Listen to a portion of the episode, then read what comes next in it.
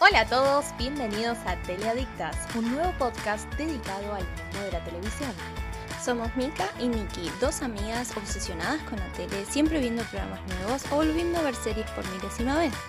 Queremos invitarlos a explorar y conocer cosas nuevas de los mejores programas de la tele.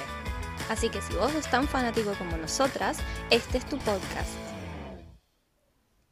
Hola, hola, acá estamos con un nuevo episodio de Teleadictas. Hola a todos, ¿cómo estás Mika? ¿Qué contás? Muy bien, estoy muy súper entusiasmada por el capítulo de hoy. ¿Vos qué tal, Nikki? ¿Qué anduviste haciendo? Mira, estuve viendo un montón de cosas en Netflix. Estoy a full mal con los documentales. La están rompiendo, la verdad. Pero la están, es que la están rompiendo los de Netflix con lo que están subiendo. Me encantan, viste, me encantan los, los programas de crímenes en general, tipo Investigation Discovery, uno de mis Ay, sí, vecinos asesinos. Vecinos asesinos, es buenísimo. Pero últimamente los de Netflix se estuvieron poniendo las pilas y están sacando, la verdad, documentales que están buenísimos. Tipo, no sé si conoces el que mueve los hilos. No, me lo, me lo, mencionaste, me parece, pero no lo vi. No, el que está full es el, el estafador de Tinder. Ay, el estafador de Tinder que está por todos lados. Muy, gracioso.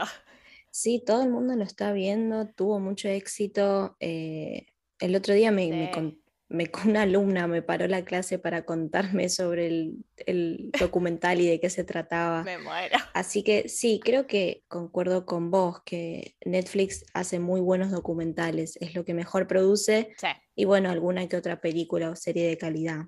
Sí, totalmente de acuerdo. Yo creo que el, mejor contenido de Netflix viene por ese lado, sin dudas, sin dudas. Y capaz que alguna serie, como dijiste, no sé, Stranger Things, ponele, es una buena producción. Sí, eso sí eh, sacaron, ponele, este año está nominada esta de El poder del perro a los Oscars.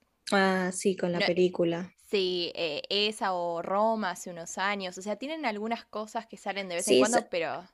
Es muy selectivo. No, no todo lo que tienen es bueno, pero son, es selectivo, pero bueno, en términos de documentales. Son súper consistentes. Sí. Súper, súper consistentes. Y igualmente o sea, esto es lo que estoy viendo ahora en un mundo semi-normal post pandemia, ponele, hacia el final de la pandemia si, si se quiere, porque durante eh, la época de la pandemia ni ahí me ponía a ver esos documentales porque te afecta. Una depresión. Depresión total. Así que. Totalmente. Igual en esa época estaba The Office en Netflix. No sé si sigue estando, eso no, no lo chequeé. Eh, no sé. No ah, sé la verdad. No, me parece que no está, ¿eh? Está en Amazon en Argentina. En Amazon, es verdad. en, Amazon, sí, sí. Y acá, bueno, está en, Estados Unidos, está en Peacock. Mm, claro. Pero sí, las dos aprovechamos la pandemia para verla por primera vez. Sí.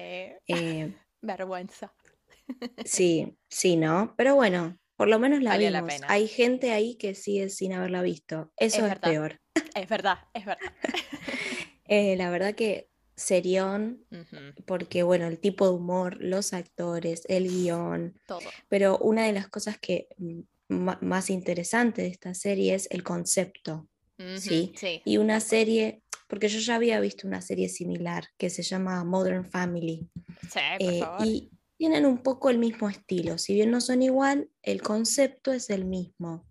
Sí, sí, totalmente. Y Modern Family ganó 800.500 premios en los Emmy. Me acuerdo que en su momento cuando estaba, creo que terminó hace poquito, hace unos años. Sí, hará dos, tres años. Más o menos, sí. sí. Y cuando estaba al aire había ganado millones de Emmys. No sé cuánto ganaron, un montón.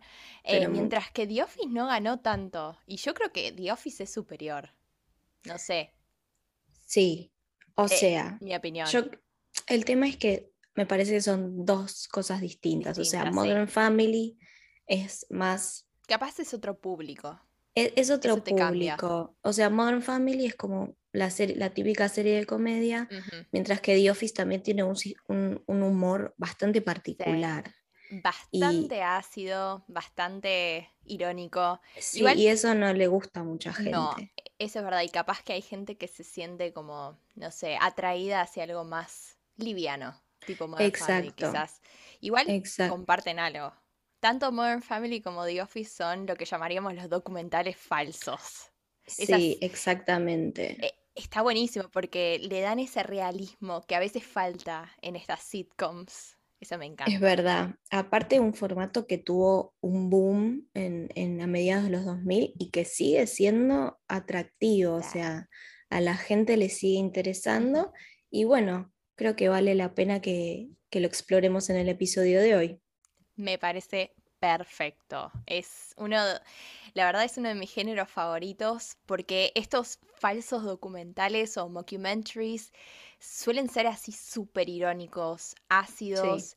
Y el nombre, viste que lo nombré ahí antes en inglés, es mockumentary. El nombre en sí es súper interesante porque si esa palabra está formada por dos palabras independientes, una de ellas es el verbo mock, que es básicamente burlarse de algo, burlarse. Exacto. Y documentaries, que obviamente son los documentales. Exacto. O sea, ya el género en sí define al programa como algo de que no es real, ¿no? Que te vas a reír. Em, y cuando, cuando estamos hablando de los mockumentaries o los falsos documentales, estamos hablando siempre de programas, películas que fueron creadas con estilo documental, pero que se basan en temas ficcionales. Igualmente usan, usan eh, las técnicas de los documentales para presentar la historia como si fuese como si fuese cierta, ¿no?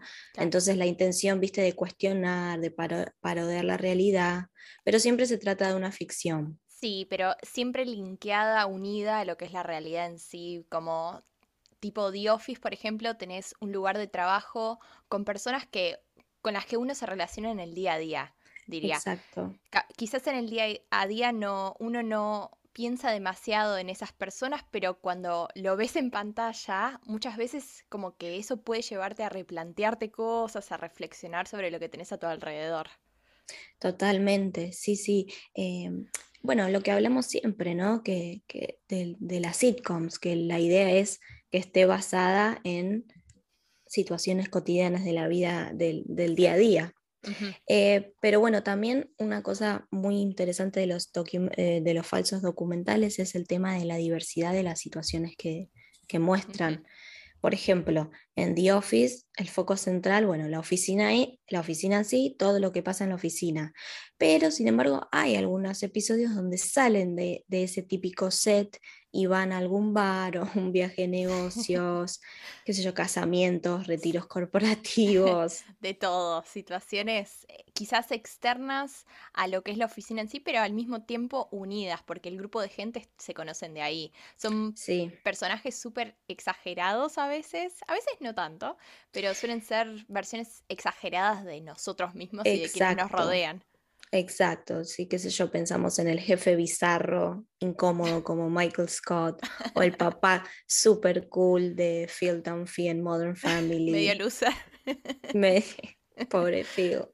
Pero está bueno, igual, eh, está bueno porque uno puede conectarse con, con las situaciones y con los personajes y creo también que la forma de filmar este tipo de series o películas ayuda un montón a crear esa conexión porque, y a crear ese, ese, ese, sentimiento de, o idea de realidad, ¿no? De, de lo que estamos viendo, porque, eh, por ejemplo, uno entra en el medio de una historia, no se ofrecen explicaciones, directamente te meten, ahí como pasa en un documental. Dijimos el, el de Tinder, el de Tinder empieza con una entrevista a una de las víctimas que empieza a hablar de, no sé, su idea sobre el romance, el amor, y uno está ahí como en el medio de la historia sin saber quién es esta mujer, sin saber de dónde viene toda esta, eh, como el trasfondo, y por qué nos está contando eso. Es como muy brusco. Eh, de repente entras en la vida de alguien o de muchas personas. Totalmente, sí. Y capaz que descubrís algo con el pasar de los episodios, pero no te lo dicen. Algunas veces hay algunas, eh, algunos datos, alguna información que te ofrecen, pero en general lo vas descubriendo vos.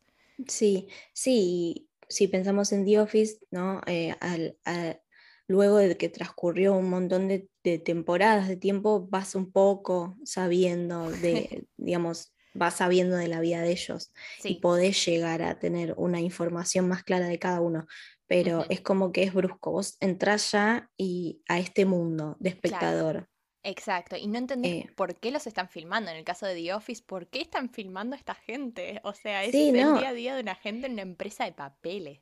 Y eso encima en The Office te, te enterás casi que en la octava, novena temporada de por qué están, están filmando. O sea, nunca sabes por qué los están filmando.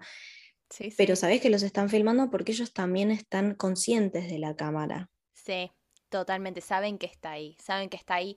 Igual está bueno cómo está filmado. Eso está buenísimo. La estética que se usa otra vez para unir a lo que se cuenta en la ficción con la realidad es esta estética súper cercana a lo que es la realidad. Como por ejemplo, eh, no sé si la viste, la versión de, Gran Bretaña, la versión sí, vi unos capítulos. sí. Eh, es como una gama de colores bastante grises, como la primera temporada de Estados Unidos así como sin brillo, sin colores brillantes. Después con el tiempo la de Estados Unidos porque tienen esa esa mm, sería esa preferencia hacia los colores brillantes, diría en general las sí, y también se tuvo que despegar un poco del humor de, Inglaterra porque no es, el mismo, entonces. Claro. De hecho, la, primera temporada y la segunda son muy distintas al resto. Nada que ver, sí. Sí, sí, sí. Eh, cambió mucho. sí, pero bueno, también otras cosas típicas, ¿no? Es que de los documentales que aparecen en The Office, como por ejemplo las voces en off o las entrevistas cuando eh, le hablan directamente a la cámara o no sé, opiniones de expertos, también la cámara al hombro cuando, qué sé yo, van corriendo y van filmando, eso también se aparece mueve todo. en Office. Se mueve todo, sí. Em, una cosa clave que me parece reinteresante es que si hay música en este estilo de series, la música proviene de la, de la escena en sí. Nunca hay musicalización por fuera como por ejemplo en otras series. Claro, es verdad. Eso es, me hace acordar a la escena de Michael que llega con el auto rojo con la canción de Lady Gaga y que dice que es de Britney Spears. Ay, sí, sí, sí, sí. O, la, o la fiesta de baile, que cuando hace la, el café disco, creo que lo llamaba. Cuando mm, había hecho su compañía de papel una vez que terminó esa compañía de papeles, tenían alquilada la habitación e hicieron como una disco en el edificio. Y la música era de ahí. Sí. Es verdad. Bueno, sí, también o cuando festejan Diwali. ¿Diwali es? ¿Diwali? No sé cómo se pronuncia. La, la fiesta. Disculpen la pronunciación. Eh, la fiesta hindú. Exacto, sí. Sí, sí, sí. Eh, eh, por eso, todos esos ejemplos sí, Diwali. O en inglés. Ok. Claro, hay, que ver cómo es en español. Claro, cómo se pronuncia, cómo se pronuncia la sí.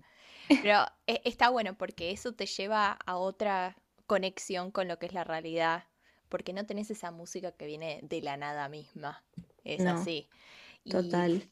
otra cosa que está buenísimo es esta colaboración que hay entre los que están frente y detrás de la cámara, que es constante. Yo escucho este mm, eh, podcast de The Office, que está conducido por las chicas que hacen de Pam y ah, sí. Office Ladies. Office Ladies, sí. Y ellas siempre están hablando de esto, de que la gente de la producción dejan, o dejaban, mejor dicho, pasado, dejaban que los actores colaboraran con quienes estaban detrás de cámara y todo eso. Y algo que ves un montón en este tipo de, de mockumentaries, no solo en The Office, sino que es algo que aparece en un montón de otras series del mismo estilo, es esto de tener a los guionistas como actores. Y actores escribiendo o dirigiendo. Total, total, sí, porque em, no solo son importantes los guionistas en sí, porque con el paso del tiempo, viste, empiezan a conocer mejor a los actores, entienden viste, lo que va, lo que no, lo, lo adaptan a las habilidades de ellos. Pero es como, es muy importante también ellos que estén dentro de la obra, porque pueden tener otro tipo de, eh, de sí, como de, feedback, punto de vista de la serie, y que eso, eh, eso en definitiva hace el guion mejor. sí, total. Los actores con el pasar del tiempo sobre todo empiezan a conocer al personaje a veces mejor que los guionistas. Entonces, si pueden hablar con los guionistas, les pueden decir, bueno, mi personaje no diría esto, quizás lo diría de esta otra manera. De esta manera. Sí, sí. Y eso en The Office pasa mucho, porque Mindy Kaling y BJ Novak, que son los escritores, pero también hacían de Kelly Ryan. o, sí. Steve Carrell también, bueno, sí, sí, Steve Carrell en, más que nada también, sí, escribió y dirigió algunos capítulos. Eh, el actor que hizo de Toby también hasta llegó a ser productor. sí, el productor principal. Sí. Sí, sí, así que toda esta gente, o ponen, la, dije la, de la versión británica, Ricky Gervais, que es el creador de la serie, hizo de David Brent, que es el Michael Scott de la versión británica, y Stephen Merchant, que es el co-creador, también tuvo un rol de invitado, no sé si en uno o dos episodios. es verdad, es verdad, me acuerdo. Sí, todo, viste, todo siempre trata de mantener la autenticidad de la historia, ¿no? Porque o sea, es importante que los lugares donde se filma parezcan reales, sobre todo si son sets, eh, si es en un... Eh, a veces se filman en, sitios, en lugares reales, como si fuese un documental en serio, como por ejemplo la escena donde Michael está en el parque medio deprimido, que está como en la... en la hamaca, ¿no? En la hamaca, sí. Eh, ah, y algo muy importante, siempre se trata de usar luz natural. Claro, sí, sí, porque en la vida real no, no andas con una luz, con, con una linterna o esas luces, ¿cómo se llaman? Las redondas estas que usan los Instagramers. Ah, el ring light. el anillo de. Sí. La, sí, la luz de anillo, no, sé. No andas con eso por la vida. Así que cuanto eh, más, natural pueda ser la luz, mejor. Mejor. Sí, ponele. Hay, hay una serie que salió hace unos años que en realidad está basada en una serie en una serie, en una película de Taika Waititi, ¿se llama el apellido? Taika Waititi, sí. Taika Waititi, eh, el que escribió Jojo Rabbit y ganó el Oscar por Excelente. película también. Además de dirigir un montón, un montón de otras películas. Él hizo una película sobre vampiros. Era como un mockumentary de vampiros. La vida de unos vampiros en el siglo XXI. que después se adaptó a una serie y esa, esa mm, serie está filmada totalmente a la noche. Entonces tenés la luz natural nocturna, pero eso obviamente no lo puedes hacer en, todas las series. No, no, no. Y es sí, porque también me imagino que es una cuestión de presupuesto. Eh, sí, em, obviamente. Sí. Eh, pero, pero está bueno, o sea, esto de mantener la luz natural ayuda, ayuda un montón y ayuda a mantener la autenticidad. Eso iba a decir, ¿no? Todo, para todo por mantener la autenticidad. Sí. Eh, creo que, que, Greg Daniels era Greg Daniels que, que creó la versión estadounidense. Eh, él siempre decía, ¿no? Que la, la, la, serie tiene que ser lo más real posible y era súper reacio a incluir situaciones que se note mucho que eran una farsa. Sí, sí, sí, e, evitar esto de lo absurdo. A veces tiene que aparecer, como ponerle, em, creo que había leído sobre el episodio que Michael creía que el, eh, ¿cómo era? Era el hombre este que le quería vender un seguro de ah, vida. Sí. Ese, que creía que era un que era un mafioso. Exacto. ese episodio para Greg Daniels era como demasiado fársico y no, no le convencía por completo, pero a veces está bueno tener algo para alejarse un poquito de lo que es el realismo. Exacto, siempre tiene que haber un, siempre tiene que haber un balance entre lo absurdo y lo que parece real, ¿no? Tiene que ser lo suficientemente creíble.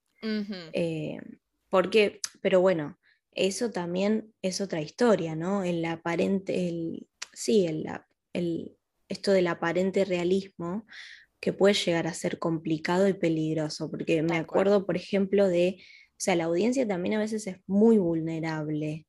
Eh, me acuerdo en cómo pasó en, con la historia de Orson Welles en 1938, que él transmitió la adaptación hiperrealista de la novela La Guerra de los Mundos, lo transmitió por la radio, los oyentes realmente creyeron que se estaba desarrollando una invasión extraterrestre. y se volvieron loquitos. Totalmente, empezaron a, entrar en pánico, se subieron a los autos, escaparon de las ciudades, las salidas de las ciudades estaban repletas de autos, no podían avanzar y recién hacia el final de la emisión aclararon que esto en realidad era una adaptación del libro. Claro.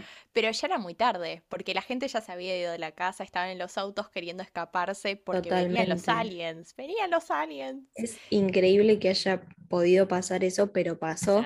Y esto demuestra el poder que tienen los medios. Sí, totalmente. Y, hay que, qué tan cuidadosos tienen que ser con lo que muestran. Exacto. Y algo así parecido pasó, pero bueno, menos dramático, por supuesto, pasó en 1984 con la película Esto es Spinal Tap, eh, que es como el gran documentary del cine. Sí, totalmente. Esa, esa peli que, que sigue a la banda esta británica de heavy metal que quieren preparar una gira por Estados Unidos y hubieron un montón, un montón de personas que realmente creyeron que era real.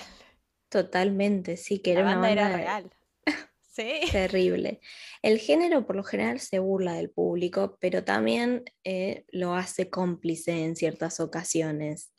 Sí, igual esa complicidad no viene solo por el lado de los actores, sino que es como una mezcla, es algo que va más allá de lo que está en la escena en sí.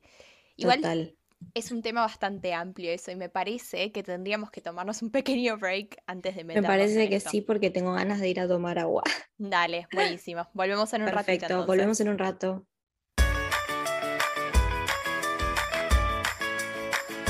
Bueno, estamos de vuelta y antes de que pausáramos, básicamente dijimos que los falsos documentales se burlan de nosotros y nos convencen que todo lo que nos muestran es real.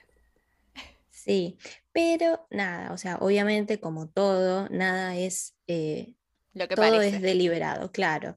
Eh, todo tiene un propósito y es llevarnos a reflexionar sobre lo que tenemos y lo que ocurre a nuestro alrededor. Y sobre todo viendo que el mundo de los personajes es el mismo que el nuestro, ¿no? totalmente, sí. Esto de que nosotros los televidentes estemos en el mismo mundo de los personajes y sus historias, eso nos conecta todavía más y capaz que hace que creamos lo que estamos viendo. Y encima hay múltiples, múltiples referencias a lo que es la sociedad, la cultura, el momento político, eh, en ese momento que muestran ahí en pantalla. Igual no demasiado porque si no, viste, el, eh, la serie tiene una fecha de caducidad si le pones cosas muy específicas. Sí, no, no, no, no puede trascender. Eh, pero bueno, esto también de que nosotros compartimos el mismo universo que los personajes, a veces sentimos que los conocemos, empatizamos con ellos, creemos que son nuestros amigos. Sí, totalmente. Claro, sobre todo cuando rompen con la cuarta pared para integrarnos. Eso es bueno, es un recurso que a mí me encanta, pero por ejemplo lo hace todo el tiempo Jim en The Office o también Ben en Parks and Recreation. Todo el tiempo rompen la cuarta pared, miran a la cámara y o hacen un comentario o un gesto, una mueca, como si nos involucraran a nosotros en la situación. Claro, es como que nos habla a nosotros directamente y nosotros nos sentimos parte de esa historia y nos sentimos amigos de ellos y queremos ayudarlos a veces y no podemos porque obviamente no existen. no. Pero tenemos esta complicidad, ¿no? Exacto, iba a decir eso.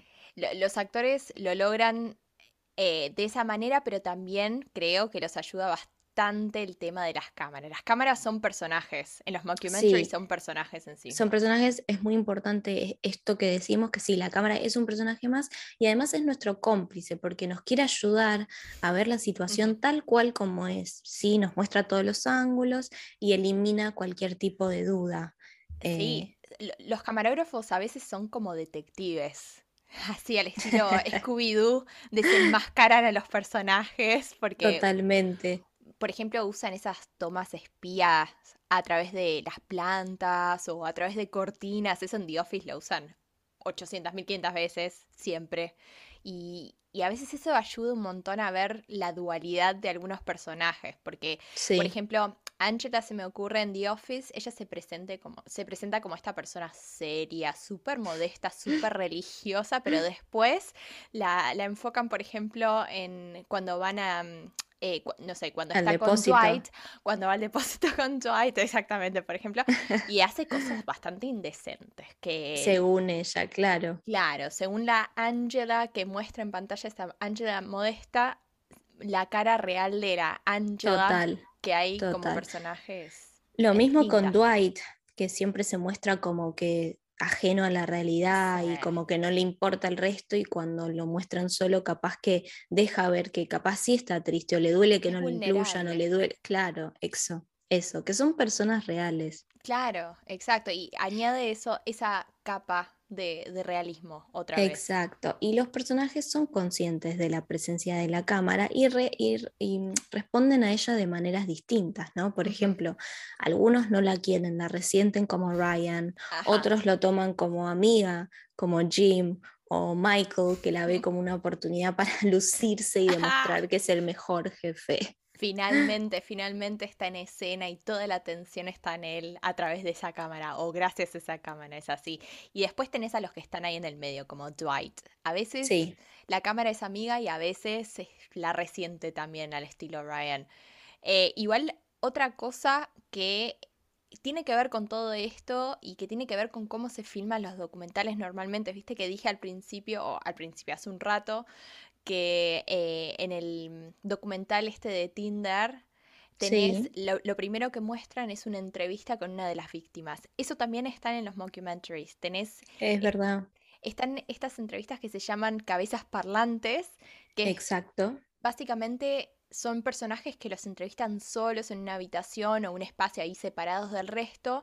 Es algo que ocurre antes o después de una escena y básicamente responden preguntas que presuntamente les hicieron los que están detrás de las cámaras. Exacto, aunque nunca las escuchamos, pero bueno, les dan esta oportunidad de expresarse sin que los interrumpan, expresan sus opiniones, nos hablan directo a través del lente de la cámara y rompen la cuarta pared de nuevo porque nos hacen partícipes de sus planes, de sus sentimientos, de sus opiniones. Sí, tal cual, tal cual. Así que otra vez las, las cámaras nos ayudan a meternos en este mundo y otra cosa también tiene que ver con cómo filman estos camarógrafos, como por ejemplo eh, el espacio en el que filman a veces está limitado, como estaríamos nosotros mismos en un espacio reducido como el de la oficina, ¿no? Es difícil movernos de un lado para el otro, capaz que hay mucha gente, hay muchos muebles, hay muchos objetos y nos tropezamos a veces. Es verdad, bueno, me hace acordar al capítulo de que se llama Stress Relief, que es el episodio de la quinta temporada, eh, en el que Dwight empieza, empieza un incendio en la oficina como un simulacro para ver cómo reaccionan todos y por supuesto que se descontrola, todos quieren salir corriendo, lo encuentran re difíciles, incluyendo los camarógrafos que no saben para dónde tienen que ir. Me hace acordar que en esa escena hay una toma específica. Creo que están enfocando a Dwight en ese momento. Hay una toma eh, que aparece en la versión final. O sea, si ves el episodio, lo vas a encontrar en el medio de todo ese caos de gente corriendo de un lado para el otro, gatos cayendo del techo, siendo tirados al techo. Hay uno de los camarógrafos que se cae y que se vuelve a levantar. Y según el podcast este de Office Ladies, pasó de verdad. Pasó de verdad. Hubo un camarógrafo que se cayó. Y lo dejaron porque agrega esa capa como de autenticidad. Claro, la cuota de autenticidad. Sí, Sí, sí, totalmente. Eh, es increíble esa escena. eh, pero bueno, las cámaras manuales o al hombro también apoyan al humor de improvisación, ¿viste? Porque los camarógrafos pueden seguir las acciones que no fueron planeadas con anticipación, también los planeos rápidos que crean la ilusión de no saber qué va a ocurrir o qué está pasando. Sí, sí, Tal cual. Eh, en esto, sobre todo en, este tipo de series tenés guiones. Son guiones detallados, en general se siguen al pie, pero tenés un montón de improvisación. Tenés un, montón de, improvisación que se dejan abiertas de a momentos eh, para que los actores muestren lo que o hagan lo que saben hacer, porque muchas, muchos de estos actores, como se me ocurre Steve Carell en el caso de The Office, Michael Scott, son actores que tienen... Tienen carrera atrás. Exacto, exacto. tienen un bagaje, ponele, de, de... o que hicieron su cuota de stand-up en el pasado. Entonces lo pueden hacer. está bueno. Está muy bueno. Y a veces, obviamente, lo que parece improvisado en realidad está en papel. Es, bueno, esa es otra también, ¿no? A veces realmente improvisan y otras veces parece una improvisación, pero está escrito. Y eso también hace no solo a... Eso o sea, demuestra que no solo los guionistas son muy buenos, sino que los actores son muy buenos también. tal cual. Porque el, poder representar o actuar algo como si fuese una improvisación es... Es difícil, diría que es lo más difícil que hay que es lo más difícil que hay. Pero es algo que va acompañado con todo esto de la producción que ya veníamos hablando y, por ejemplo, no sé, se me ocurre con el uso de, la, de las cámaras, hay movimientos espasmódicos ahí en el, en, el, en el medio, hay movimientos poner sobre los personajes a medida que se acercan, los van mostrando, o cortes, cambios de tomas, así como sí. zooms. Los zooms. Sí. Exacto. Y bueno, todas estas cosas que, estuvimos hablando, combinado ¿no? con, el, con, un foco en las relaciones interpersonales, hacen que, bueno, que medio que esta fórmula es infalible. Sí, sí, totalmente. Y no te olvides de algo súper importante, que es este toque de humor serio, ese humor incómodo, meta humor también, ¿por qué no? Que elevan este género de los documentales falsos y que para mí lo hacen destacarse. Sí, la verdad que sí. Así que creo que este es uno de mis géneros favoritos. De... Totalmente. Sí. Coincido. Así que bueno, bueno, nos tomamos un, pequeñísimo break antes de seguir con, el episodio de hoy. Dale, sí. me parece Ahora volvemos.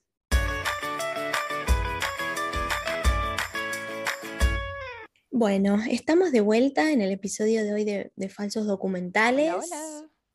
Nikki, bueno, lo que estuvimos descubriendo y comentando en el episodio de hoy me hace todavía gustar más de The Office, Parks and Recs, Modern Family, o sea, todavía más. No sé si es posible, pero bueno, quizás sí. Sí, coincido, a mí también. Es impresionante, pero es impresionante la cantidad de detalles que tienen todos estos documentales falsos y todo el trabajo que se tiene que hacer detrás de cámara para llegar a estos resultados finales que son impresionantes, la verdad. Totalmente. También es impresionante el poder que tienen estos documentales sobre la audiencia, mm. ¿no? Eh, al lograr que uno se conecte con los personajes, con las situaciones, ¿no? Parodiando a personas y lugares que conocemos y que permiten que reflexionemos sobre lo que tenemos eh, a nuestro alrededor. es, como que nos lleva a hacer catarsis, te diría a veces.